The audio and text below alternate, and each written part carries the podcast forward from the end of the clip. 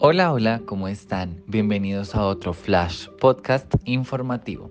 El día de hoy nos acompaña una historia bastante conmovedora, la historia de Paul, quien tuvo inconvenientes desde su niñez por problemas que muy pocos padres conocen y, aunque creía que no podría cumplir con sus metas, ahora es reconocida por sus compañeros de trabajo, viéndola como un ejemplo a seguir. Sin más preámbulos, démosle la bienvenida a Paula, pues nos gustaría escuchar más de su historia. Que como en consecuencia de la dislexia, en mi niñez y adolescencia tuve mucho tiempo teniendo serios problemas. Sentía mucho temor cuando me pasaban a leer. Sabía que siempre me equivocaría. Y aunque no fuera voluntario, muchos de mis compañeros me tachaban como si fuera poco inteligente. No fue hasta que un maestro comprendió mi situación. Al principio me regañaba porque pensaba que lo estaba haciendo voluntariamente, pero después se dio cuenta que en realidad padecía de un trastorno de lenguaje. En ese entonces tan solo tenía 14 años. Cuando supe que padecía de dislexia y aunque se me hizo difícil de comprender esa palabra tan extraña y rara, él me explicó que la dislexia era un tipo de trastorno de lenguaje que afectaba al 4% de la población humana. Hasta ese día, y hasta el día de hoy, sigo sin comprender bien eso, que sufrí. ¿Saben? Mi trastorno fue diagnosticado después de que tenía 16 años.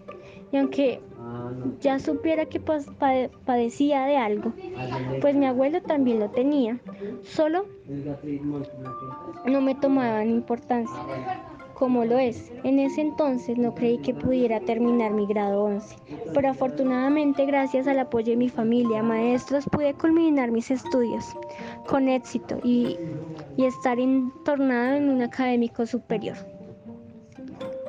No fue fácil ya que Muchas veces sentí que me menospreciaban y a pesar de tener todo el apoyo de mi familia, había una parte de ella que pensaba que era una persona vaga.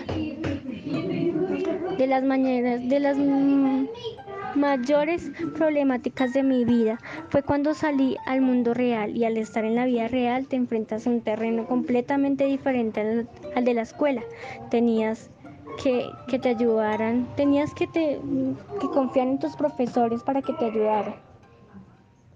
En la calle, gritando cuatro vientos que padecías un trastorno de lenguaje, que muy pocas personas conocen su significado y saben que la dislexia puede ser un problema muy grave, pero si existen grandes artistas, incluso grandes escritores con este tipo de dislexia, si ellos lo lograron, porque yo no había de lograrlo?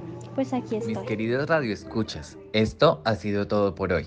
Y para reflexionar, no olviden la frase dicha por Jack Welch. Encara la realidad como es, no como fue o como te gustaría que fuese. Queridos amigos, sean valientes y sobre todo realistas, con la mirada en el cielo pero los pies en la tierra.